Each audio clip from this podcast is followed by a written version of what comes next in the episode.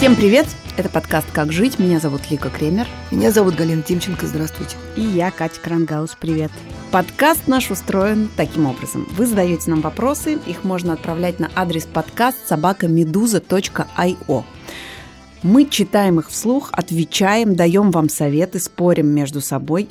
Но, пожалуйста, присылайте нам не просто короткие вопросы, а ваши истории. А, и, пожалуйста, присылайте нам не философские вопросы о том, как поступать человечеству в целом и как порядочный человек должен поступить, а о том, что волнует вас лично и как поступить вам лично в сложившихся обстоятельствах. Особенно если вы порядочный человек и все-таки хотите поступить правильно. Прежде чем мы начнем, я напомню, что у нас есть еще три подкаста. Это «Медуза в курсе», «Дело случая» и «Текст недели». Находите их, подписывайтесь, пожалуйста, пишите, что вам нравится, а что нет, и ставьте нам оценки в iTunes, потому что это помогает другим обнаружить наш подкаст. И спасибо вам огромное за те вопросы, которые вы нам присылаете. Их очень много, нам они нравятся все очень. Мы много о них разговариваем, но, к сожалению, мы не можем ответить на все сразу – мы постепенно все их обсуждаем и добавляем в выпуски программы. Вот с большим трудом и с большими спорами отобрали пять. Ну, поехали.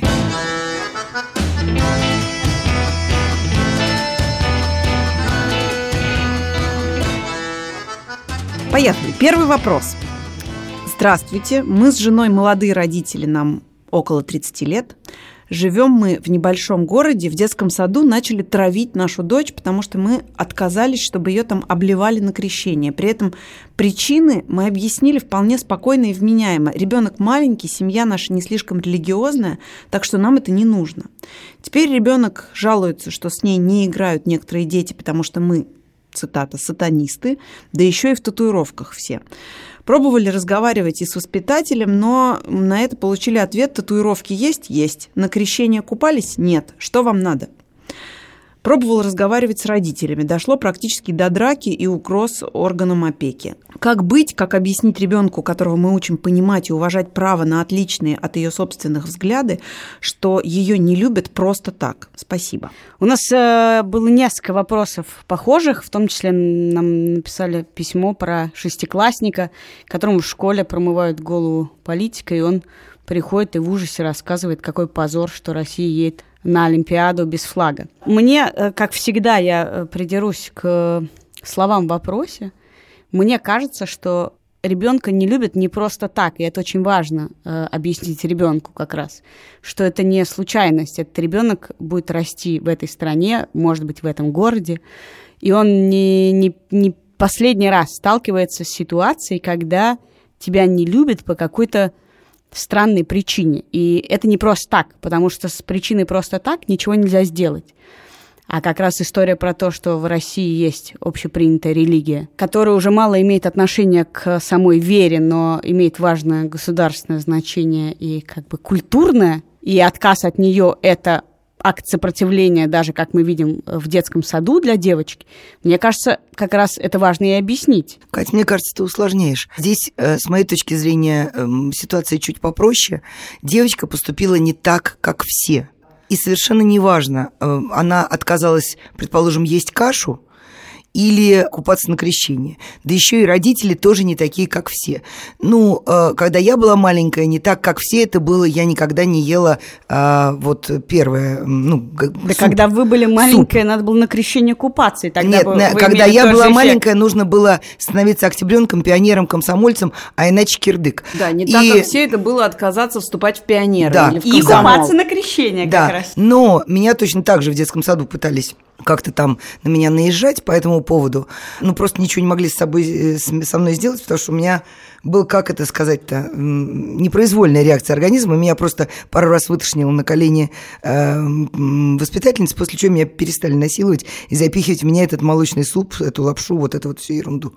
Так э, вот, возвращаясь к родителям. Здесь дело не как раз не в крещении только и не в том, что они в татуировках. Просто они немножко отличаются от среднестатистических среднестатистического родителя и среднестатистического ребенка. Никого не хочу обидеть, но вообще-то общим местом в России является воспитателю виднее, учителю виднее, слушайся там в школе, не приноси нам проблем. Здесь родители сами выступили. И для детей девочка стала своего рода изгоем э, ровно потому, что она не такая, как все, но и для родителей эти родители тоже стали. Вот это вот а, обычная у нас история, ты что, умнее всех, тебе что, больше всех надо? Но мы таким образом не отвечаем на вопрос, как быть, потому что я, например, услышав и прочитав этот вопрос, подумала о том, как бы поступила я, и я с каждым из своих троих детей поступила бы в такой ситуации по-разному. Я бы, например, своего старшего сына, который э, тонкий, чувствительный, просто бы забрала из этого садика, точно, прям знаю по себе. Ну, я знаешь, ты не, не оберешься из садиков-то. А со своими младшими детьми я бы сказала себе, что моя э, задача объяснить им, что им много раз в жизни придется столкнуться еще с такими ситуациями, где они будут не такие, как все. И вот так, и я бы им объяснила, что это значит, и мы бы про это бы разговаривали. Но как поступать этим конкретным родителям, что вы Слушай, скажете? ну мне кажется, э, ответ на этот вопрос хранится там же, где хранится ответ э, на вопрос, как э, антисоветские люди или люди, не поддерживающие советский режим, воспитывали детей в СССР. Ну, если ты чувствуешь, что ребенок чуть-чуть окреп, чтобы объяснить ему, что бывает э, вокруг люди заблуждаются, и культ — это не то, что ты должен поддерживать, а очень многие поддерживают и боятся, когда кто-то отказывается или не понимают, что это значит. Если девочка готова к сопротивлению, даже детскому сопротивлению, да, показать другим детям, что ей ни капельки не стыдно, и вообще, может быть, и даже круто, что она сама соображает, и родители ее соображают, и она на крещение ледяной водой не обливается. А если девочка не готова, то как-то изи. Ну, ровно так же. Мне кажется, Галя даже виднее, как, как это сохраняли ну, честь-то детей. Ну, здесь, здесь э, две истории. Первая история. Вам, конечно, нужно, прежде всего, как родителям, сохранить душевное здоровье своего ребенка. И здесь Лика абсолютно права, что нужно смотреть на то, э, как ребенок на это среагировал. Если она страшно расстраивается, но уже доросла, ей можно пытаться объяснить. Но у меня рецепт один. Я много раз, меня очень насторожило в этом э, письме то, что вот они получили, а что вы ждали от воспитательницы. В этот момент я включаю то, что я называю включить Бажену. В этот момент я становлюсь очень неудобным родителем. Мы для слушателей объясним, что имеется в виду. Э, мы имеем, имеем в виду, что есть э, журналистка и светская колумнистка Бажена Рынская, у которой при э, попытке ущемить как-то ее права включается режим ледокола, и, в общем, она не жалеет никого. И в каком-то смысле, понимаете, меня, мне не нравится вот этот страх.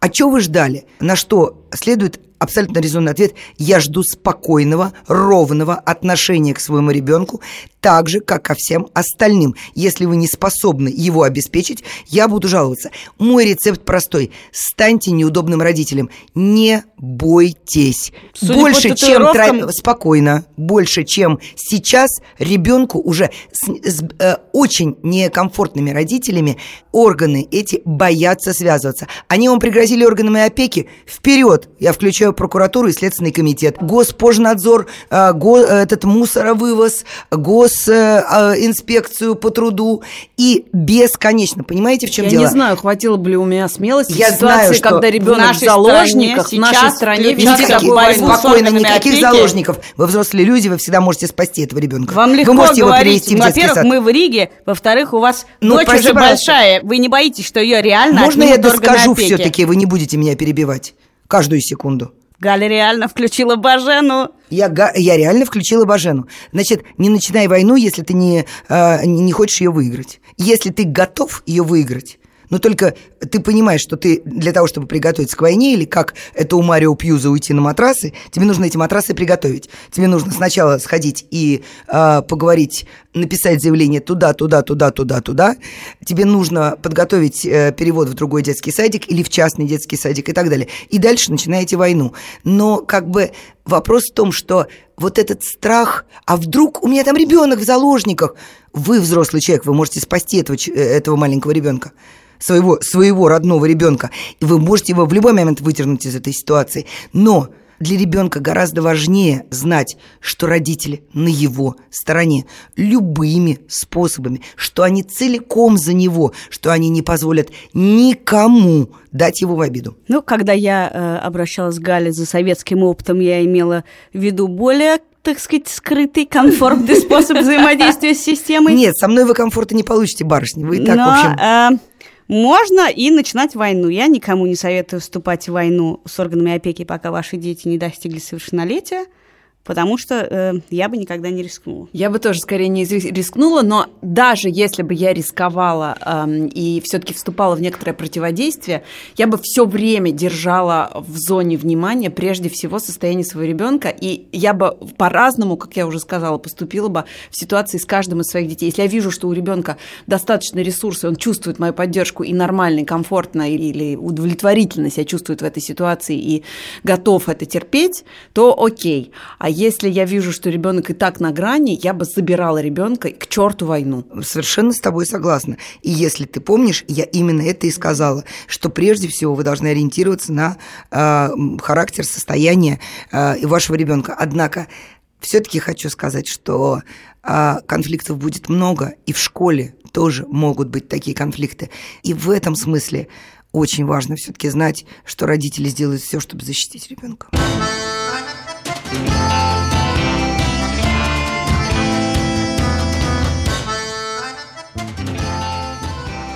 Аудио вопрос у нас. Здравствуйте, любимые Катя, Галина и Лика. Спасибо вам за прекрасный подкаст, который я люблю теперь даже больше, чем дело случая. Есть у меня к вам вопрос. Он появился после недавнего разговора с мамой. Э, дело в том, что муж моей тети уже очень давно грезит переездом за границу. Он стоматолог, и в Европе у него есть друзья-коллеги, которые его очень давно туда зовут. Короче, рабочее место у него там тоже точно найдется.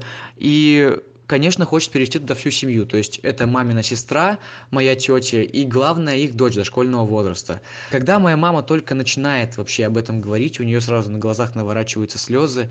Она, потому что сама всю жизнь прожила рядом с родителями в небольшом селе, так же, кстати, как и мой папа. И для нее иммиграция в другую страну ну, это нечто вообще неприемлемое. Она считает, что они чуть ли не имеют права вообще разлучать, разлучать ее с племянницей, а я вижу ее реакцию и даже боюсь сказать, что видя ситуацию в стране сейчас, тоже все чаще задумываюсь об эмиграции по окончании универа, если после 24 года, конечно, ничего не поменяется. У меня два вопроса. Первый, насколько вообще, по мнению каждой из вас, конечно, этично уезжать из страны? Э, тем более в не самые для нее лучшие времена. А второй, если все-таки ехать, как быть с родителями, которых я очень, конечно, люблю, у которых я единственный сын, но которые, в общем, твердо убеждены, что дети должны жить недалеко от родителей и которые сами точно никуда никогда не переедут. Смешно, что нас читатель спрашивает, считаем ли мы этично уезжать из страны. Это отдельное веселье. Мы все трое, находящиеся в Риге, считаем, конечно, это абсолютно неприличным. Где родился, там, и пригодился. Нам нужно срочно вынести порицание. Но вообще, на самом деле, очень душераздирающий вопрос, очень актуальный, мне кажется, для многих, потому что вот я выросла на сломе когда я училась в школе, например, для меня опция поехать учиться за границу не была очевидной. Для людей, которые учились после меня, это абсолютно такая же опция, как пойти в МГУ, высшую школу экономики, или поехать в какой-нибудь зарубежный университет. И мне кажется, что ключ к спокойствию слушателя э, лежит в том, чтобы не называть это иммиграцией. Когда мы уехали, мы, каждый из нас прожил э, свой, так сказать, путь разрыва с родной землей, но я помню, что я все время думала о том, чем это отличается от той миграции, в которую уезжали люди до нас. Да, это был абсолютный разрыв с прежней жизнью. Э, ты э, терял связь так, так, что ты мог звонить раз в некоторое время редко. Мы уезжаем с оглядкой, мы можем вернуться – мы не знаем, когда мы вернемся. Мы уезжаем потому, что мы тут работаем, или кто-то уезжает потому, что учится, или что-то. И мы можем не терять этой постоянной связи. И если рассматривать это как «я уехал на работу утром, вернусь вечером», или «я уехал на работу сегодня, вернусь через год». У меня забавная была ситуация, когда я переехала в Ригу, и какое-то время очень сильно страдала. Одна моя здешняя приятельница сказала, «Слушай, скажи, а сколько ты а, в понедельник утром с дачи добираешься до Москвы-то?» Добиралась. Я говорю, ну как повезет, в лучшем случае час сорок, а в худшем три сорок. Она сказала, а чем это отличается от Риги? Ну, например, да, нам отсюда час пятнадцать на самолете. И, э, ну, мы понимаем, что это не, не совсем уехать. Меня волнует ситуация, что, во-первых, наш читатель спрашивает, слушатель спрашивает, этично ли это?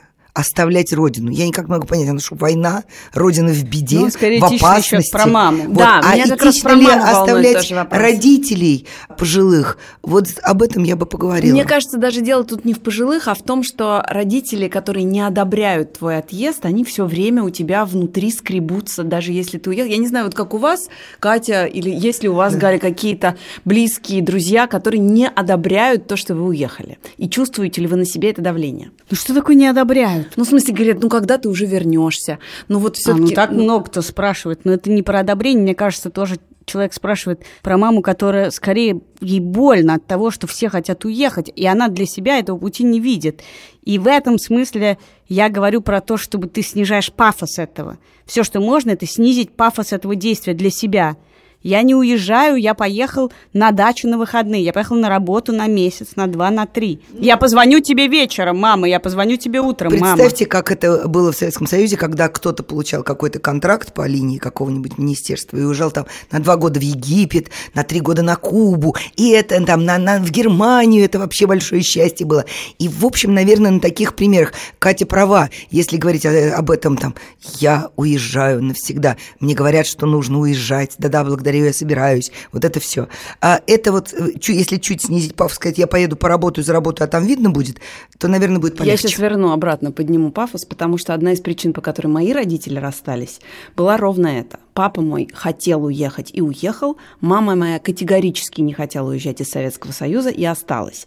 Между Михусь, ними но это были было другие тогда, когда люди уезжали навсегда. Подожди, подожди, не перебивай меня. Позже. Вот какие у нас сегодня все-то уже тактичные. не перебивай меня. Уже позже, в 90-е годы, когда было все непонятно, и, в общем, был в стране развал и так далее, а, мой папа пытался меня перевести. А моя мама, при том, что она меня вроде бы отпускала, она понимала, что это полезно, что я еду учиться и так далее. Но я чувствовала, как она всеми, всеми своими взглядами и всем подтекстом каждого слова, которое она говорила, да, езжай, она все время говорила, ну, ну а когда ты вернешься, ну, жить надо на родине. Вот, и вот, и вот все это я бесконечно на себя ощущала, и сейчас я, в общем, наверное, от этого уже свободна.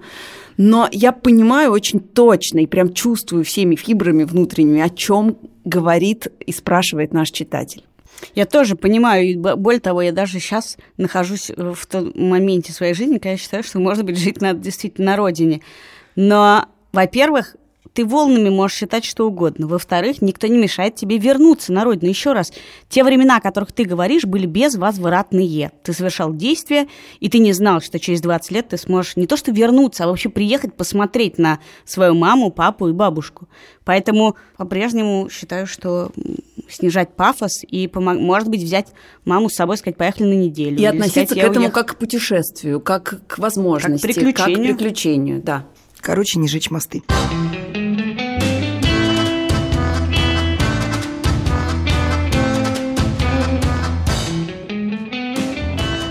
У меня сложилась непростая ситуация в жизни. Я учусь на первом курсе технической специальности. За прошедшие полгода я абсолютно точно поняла, что ничего общего не хочу иметь ни с изучаемыми предметами, ни со специальностью, на которой учусь. Каждый день просыпаюсь с мыслью, что это не мое. И какого черта я до сих пор это делаю? Обостряет ситуацию тот факт, что вся семья категорически против того, чтобы я бросала учебу. Аргументирую это тем, что это просто еще не прошедший юношеский максимализм и вообще специальность перспективная, работу найти будет проще. На все мои доводы говорят, что 4 года не так уж и много. И отучившись на нормальной специальности, я могу делать, что хочу. Вопрос в следующем. Бросать уже имеющееся местечко и пробовать поступить туда, куда я хочу, абсолютно без каких-либо гарантий на успех, или остаться, перетерпеть 4 года, зато избежать конфликтных ситуаций с родственниками и с неплохим дипломом в Досрочный кармане. ответ, досрочный ответ. Прежде чем будет досрочный ответ, я хочу напомнить, что здесь сидят три человека, двое из которых работают не по профессии, а третий только что получил высшее образование. И если кто-то сомневается, то это я. Так вот, мой досрочный ответ звучит так. Слушайте, вам так мало лет, вы можете все попробовать. Поверьте мне на мое честное слово и поверьте моему опыту. Значит, вот сколько я помню себя, я читала. Я читала все, надо мной смеялись все, что я читаю даже все объявления на заборах и в подъездах. Но моя мама сказала, что э, как бы она не хочет, чтобы я повторила ее судьбу, и поэтому врач, священник и учитель всегда найдут себе э, денег на пропитание. Так Галя стала священником. Катя не угадала. Она сказала, ну, священником тебе, к счастью, не, светит стать, значит, выбирай врач или учитель. И это было ужасно, потому что я точно так же, я с первого курса понимала, что это не мое. И я волокла это все, и, в общем, ну, как бы, поскольку я честный человек, я старалась учиться хорошо. И я, да, у меня есть некоторое количество навыков, я кое-чего знаю, кое-чего помню, и, наверное, знания органической химии или физкалоидной химии, но если мне не пригодились, то как-то натренировали мозг. Дело все в том, что если вы, правда, будете... Ну, то есть есть люди, которые смиряются. Вот, ну, я закончил, я сижу, я хожу на службу, и э, цель моей жизни, фокус моей жизни, он как бы в семье или в хобби, или там еще в чем-то. Но если вы нацелены найти дело своей жизни, вас все равно развернет. И тогда вы назад посмотрите и думаете, что что, зачем я потеряла 4 года своей жизни? Можно, Мне можно было всего я 18. отвечу, зачем Почему я не теряют? попробовала? Я отвечу, вот как человек, который с этим прожил два, э, почти два, нет, 15 лет. 15 Э, лет без высшего образования. 10 лет без высшего Можно образования. попробовать я второй отвечу, раз. почему. Когда я училась в университете, это был э, начало нулевых, я уже немножко писала, и мне казалось, что невыносимо сидеть э, в университетской комнате, слушать профессоров, тогда, когда вокруг происходит столько всего интересного, и можно интересно работать и творить историю журналистики. И я бросила все, писала, работала, познакомилась с огромным количеством людей. И мне казалось, что все мои друзья, которые просиживают штанища свои э, в аудиториях, просто не понимают, где вся жизнь, где мои университеты. А потом прошло пять лет, все они закончили университет, и еще через два года они все занялись журналистикой, познакомились со всеми теми же людьми и сделали такие же или большие карьеры. И я думаю, ё-моё, а чё как бы, а я-то что делала-то? Катя, я могла ты- бы посидеть знала- там... А теперь я объясню, почему я заканчивала. Потому что теперь, по прошествии 15 лет, мне вдруг стало интересно учиться. Я не готова совершенно идти и снова сдавать физкультуру. И ОБЖ или какие там бессмысленные предметы государство обязывает нас сдавать. И я бы с удовольствием поучилась бы в магистратуре.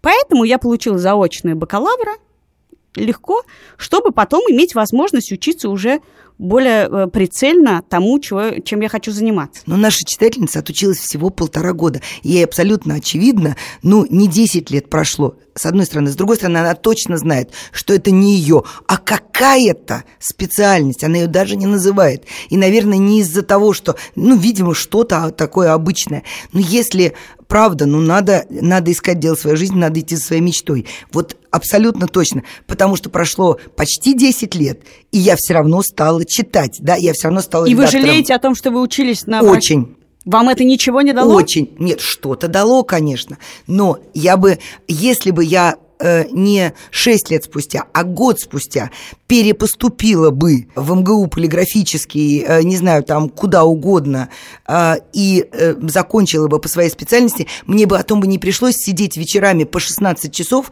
и читать книжки по редактуре и, и все остальное. Не и знаю, как бы, я все это рассматриваю знаю. как плюс. Вы научились сидеть по 16 часов, чтобы идти к своей мечте. При этом научились делать вещи. Вы же любите это говорить. Надо иногда делать вещи, которые ты не любишь. Катя, вы этому научились разном. Благодаря тому, что делали вещи, чтобы преодолеть Катя, мне пришлось наверстывать. Мне было 35 лет, у меня был ребенок, муж в анамнезе и э, парализованная бабушка на руках. Когда тебе 18, ты можешь этому посвятить время. Да, но в этом смысле мы все говорим об одном, что учиться где-то классно, и, и не страшно потерять, или по- по- если ты не совсем уверен. И не страшно рискнуть, если тебе 18 Понимаешь, 19 если- Время да, не, именно. так, э, не так быстро Когда течет, тебе когда ты молодой. 35, э, э, у тебя немножко уже другие обязательства. Ты хочешь, не хочешь, ты должен зарабатывать на жизнь, чтобы кормить семью, и у тебя появляются дополнительные обязательства, а в 18 лет у тебя есть возможность безболезненно воспользоваться вторым шансом. Ну и, наконец, я скажу то, что я уже говорила. Прости, в- мы тебя совсем забили. Да, на- то, что я Мы уже... больше не будем тебя забивать. Да-да-да, я уже привыкла. Я уже говорила это в одном из первых подкастов. Мне кажется, человек становится зрелым и вырастает в тот момент, когда он прекращает пытаться соответствовать чаяниям своих родителей. Вы точно лучше, чем ваши родители, знаете, чего вы хотите. Поэтому, э, ну вот я тоже в какой-то момент совершила ошибку, потому что я хотела быть журналистом, но при этом в семье было принято говорить, что ой, ну Лика у нас актриса, и поэтому я честно пошла и поступила на актерский и чувствовала себя совершенно идиотски в этой довольно зависимой профессии, противоречащей, в общем, Да-да-да, что Галя? А Галя не хочет перебивать. Нет, Галя не перебила, Галя подняла палец, что не видно слушателям. У меня есть прекрасная история про как раз про а, артистов. У меня э, есть э, знакомый молодой человек, это сын моей подруги хорошей. Он поступил в Авгик на актерский, но на следующий год узнал, что Кирилл Серебренников набирает а, курс. И он, его не отпустили из ВГИКа и он ушел в никуда, он забрал документы, пришел к Серебреннику, перепоступил, и сейчас он один из ведущих артистов седьмой студии. Ну, вообще удивительно, Лик, что, э, по-моему, это первые истории, где я слышу, что семья давит на ребенка, чтобы он стал актером. Ну, Честно говоря, такой, такой ерунды, ну-ну, вообще не слышала. Но в этой ситуации мне кажется, что вопрос даже не про родственников, а это стандартный вопрос. Мне страшно рисковать потраченными полутора годами вот я уже потратил, стоит ли досидеть, потому что мне страшно. Так вот, наш ответ, и я тут выскажусь за всех. Эффект Конкорда? Во-первых, не бойтесь рисковать. Во-вторых, не бойтесь рисковать, если вы так молоды. Согласна.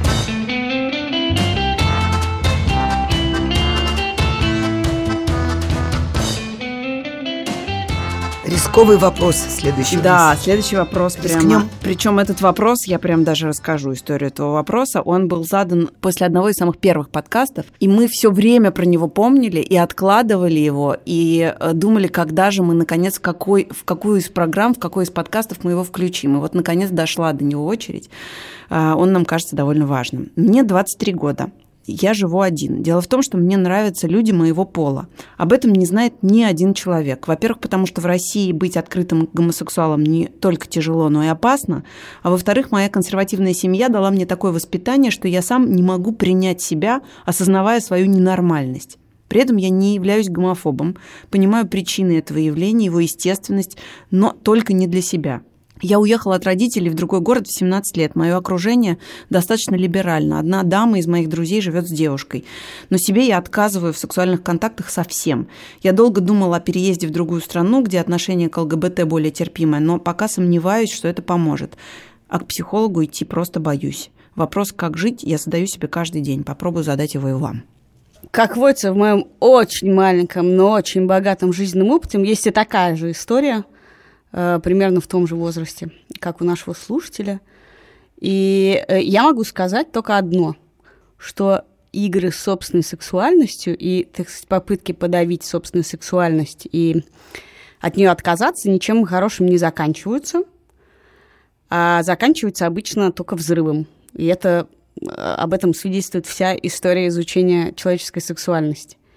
Мне кажется, что если э, речь идет о консервативном воспитании, а, например, не о религиозных причинах, то нет никаких оснований человеку отказывать себе в сексуальных контактах, кроме как если он их не хочет. Проблема в том, что все это хорошо будет звучать, пока молодой человек не встретит э, человека, которого он влюбится тогда это закончится плохо. Но если я правильно понимаю, что человек рассказывает про историю, когда ему страшно. Ты стал говорить про себя, я не знаю, было да, ли да, тебе так страшно. бывает, конечно. Это дико страшно, когда с тобой происходит э, нечто, связанное с твоими сексуальными желаниями, чего ты не хочешь. Если ты начинаешь это подавлять, это заканчивается плохо.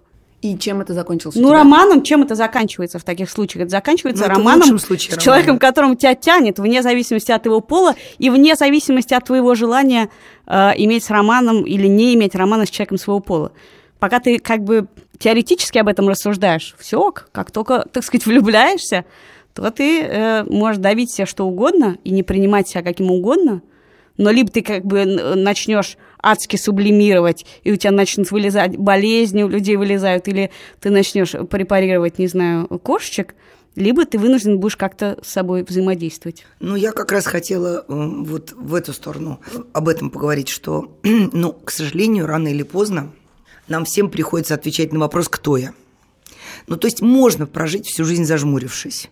И, ну, у меня даже родственники такие есть, даже довольно близкие родственники, которые, зажмурившись, живут. Дело не, не только в сексуальности или не только в сексуальных, как бы, в сексуальной ориентации, да. Люди также зажмуриваются в отношении своей профессии, в отношении своей семьи, и, ну, и вообще, то есть очень много театра вокруг. Но честно сказать, мне хочется обратить внимание слушателя на то, что вообще-то время бежит довольно быстро. И чем раньше вы себе попытаетесь честно ответить на вопрос, кто вы, и принять это, мужество принять это. Меня поразила одна абсолютно, как казалось бы, такая история, которая была опубликована, по-моему, в э, Vanity Fair. Я купила в аэропорту а журнал, и там была история про Шерон Стоун, которая долгое время, особенно у нее был инсульт, и, в общем, все было не очень хорошо, она эм, потеряла форму и как-то очень долгое время приходила в себя. Ну и у нее были проблемы с самоидентификацией, потому что, понятно, все знают, что она умная, но воспринимают ее как такую э, секс-бомбу, да. блондинку и, в общем, человека, у которого, в общем, к мнению которого не прислушивается. И вот она сказала, что я однажды заперлась в ванной, это не, не реклама алкоголя, но я просто цитирую. Взяла с собой бутылку вина и пообещала себе, что я не выйду из ванной до тех пор, пока я не разберусь сама с собой.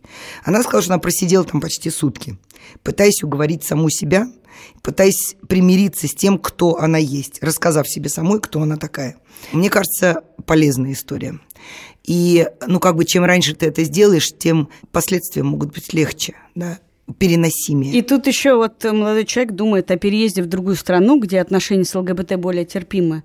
Но проблема же не в том, что вокруг него какое-то специальное отношение. Он сам говорит, что у него есть знакомые, которые живут друг с другом вполне мирно. А в том, что хоть человек и говорит, что он не гомофоб, но это внутренняя гомофобия. Это абсолютно вот это все пусть занимаются чем хотят, а, а я не буду, потому что это плохо – это проблема внутренней гомофобии. И, э, опять же, в отличие от меня, я вот, когда со мной происходила эта история, совершенно не знала, какие люди мне нравятся. И вообще со многим бывает в юности, что ты на самом деле не знаешь, какого пола и типа люди тебе нравятся. А тут молодой человек вообще-то довольно ясно говорит, ему нравятся люди его пола. Вам 23 года, у вас впереди огромная жизнь с огромным количеством искушений. И мы не знаем случаев, когда борьба с собственной сексуальностью доводила до добра. Люди идут в католические священники, и это превращается в катастрофу просто для приходов детей и для всех на свете.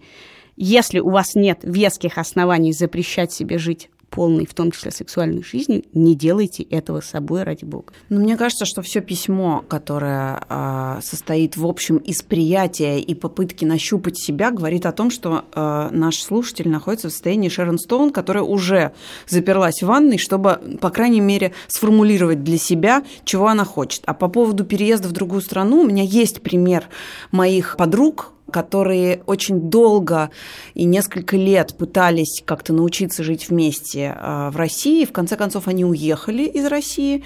И вот совсем недавно они поженились и счастливо живут вместе совсем в другой стране. И этот переезд как раз им помог. И переехали они, насколько я понимаю, как раз в связи с, с тем, что им было некомфортно с их а, гомосексуальностью в России. Им было некомфортно не с их гомосексуальностью, а взаимодействие с социумом было некомфортно. Они не отказывали себе в любви друг к другу. Это да, важно. Да, да. Это да. следующий шаг. Может быть, э, э, если вы захотите когда-нибудь иметь семью, вам придется уехать. Но до этого вы должны себе позволить, э, так сказать, жить как-то в соответствии с собой. А, можно я обращу внимание на последнюю фразу? К, а к психологу идеи я просто боюсь. Смотрите, песок – плохая замена овсу, как говорится. Мы не психологи. Поэтому мне кажется, что психолог, как и всякий другой специалист, простите меня за это сравнение, будь то реставратор мебели, парикмахер, врач или, не знаю, там, астролог, его нужно искать, своего психолога. Да. Есть огромное количество эм, справочной всякой информации о разных школах психологии. Кто-то занимается там э, семейными расстановками, кто-то занимается нарративной психологией и так далее.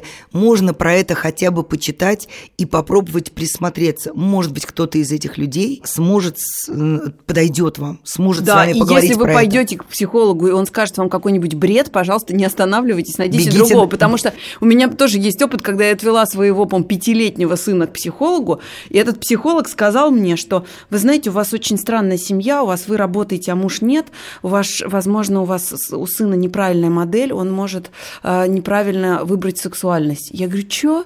что? И после этого я пошла и нашла другого психолога своему сыну нормально. При этом это, этот был какой-то профессор. Из практических советов, э, во-первых, есть много психологов, которые принимают по скайпу, и можно найти, ну, просто погуглить. А во-вторых, можно просто спросить у девушек, которые живут друг с другом, не ходят ли они к психологу и не могут ли они дать контакт, Да, отличный не план. указывая. Просто, скорее всего, психолог, к которому уходит любая из этих девушек, gay-friendly.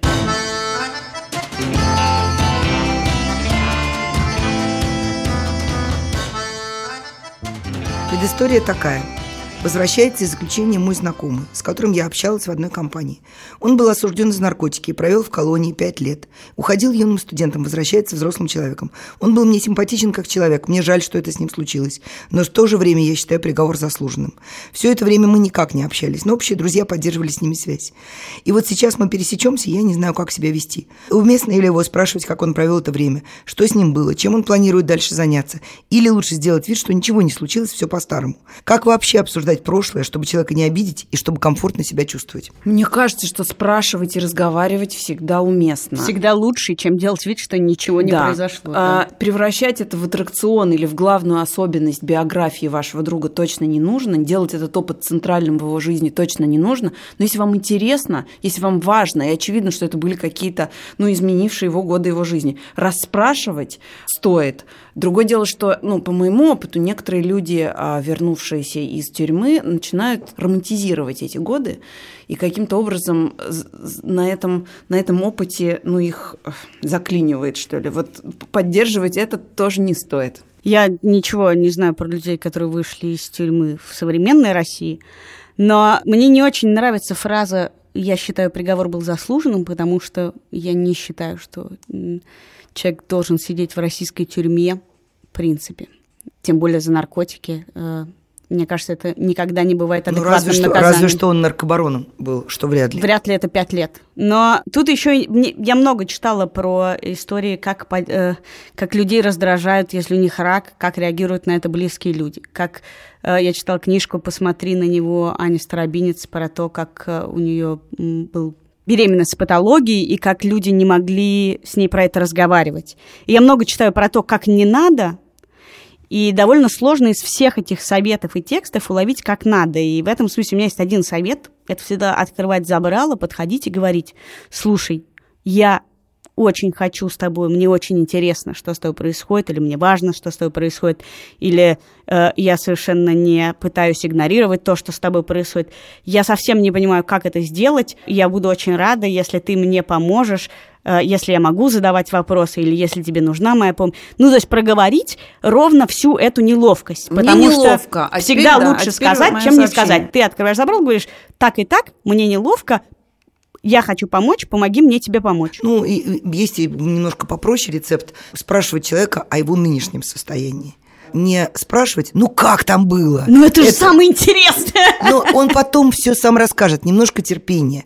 А спросить его, как он сейчас, как твои дела, как со здоровьем, есть ли у него проблемы сейчас, нужна ли ему сейчас помощь, или как он устроился, или где он планирует жить. Ну, то есть, вот как раз не, фиксируя, не фиксируясь на его вот этом опыте, мы не знаем, какой он был, романтичный, травматичный, ну, навер... ну, процентов травматичный, чего уж тут говорить. Вот. Но не фиксироваться на нем, а говорить о том, э, что сейчас и что будет дальше. Если даже бывает так, что ты даже не можешь вот проговорить то, что сказала Катя, мне неловко, там и так далее, признаться в этом, но всегда можно спросить, как ты сейчас, как ты себя чувствуешь, чем я могу тебе помочь. Дальше все пойдет, ну, как бы, как по накатанной. Но искренний вопрос, заинтересованность может, в общем, прорвать плотину. Я не про тюрьму, а про здоровье. Вот то, Ну, надо, Катя да, надо упомянула. понимать, что если вы задаете человеку вопрос, будьте готовы к тому, что он вообще-то начнет вам рассказывать ужасы про тюремную Да, жизнь. ну потому что вот о, было, была такая же ситуация, когда один человек, мой знакомый, он ничем не показывал, что ему не очень здорово, но мои друзья, два врача, они подошли к нему и сказали, так, нам не нравится, как ты выглядишь, как ты себя на самом деле чувствуешь, давай мы тебе сделаем пару консультаций, вот тебе там кардиолог, вот тебе там тра-та-та, вот, и он заплакал. Ну, потому что он так долго держался и не признавался, что у него там, ну, плохо с сердцем там или еще что-то, он боялся себе в этом признаться. Но потом это, это, это дружеская помощь, это рука протянутая вовремя. Я помню, что я даже в какой-то момент своей жизни начинала плакать от, просто от вопроса, как дела или как ты. У меня тоже был такой случай, но это депрессия. Об этом мы поговорим в других выпусках. Ну, а на этом наш э, выпуск мы заканчиваем. Это был подкаст «Как жить», и мы... Кажется, у нас в традицию входит, э, как как-то характеризовать. Получился грустноватый подкаст, нет? Ну, немножко, да, он серьезнее обычного получился. Ну, У нас- вопросы нам все дальше, чем дальше, тем глубже нам задают вопросы, и нам не только приходится шутиху шутить. Хорошо, это был подкаст «Как жить», и мы, Галина Тимченко. Доктор Галина Тимченко. Доктор Галина Тимченко. Нельзя так говорить. Тьфу ты. У меня нет степени доктора, поэтому это так говорят мамаши, которые хотят подлизаться к доктору. Хорошо, вы меня врачу. можете называть просто А, нет, бакалавр Крангаус. Не знаю, как меня назвать. Лика Кремер меня зовут. Пожалуйста, присылайте нам вопросы о том, как жить на адрес подкаст собакамедуза.io или в телеграм-канал Медуза You. Лучше всего, если это будут голосовые сообщения, но можете и просто написать.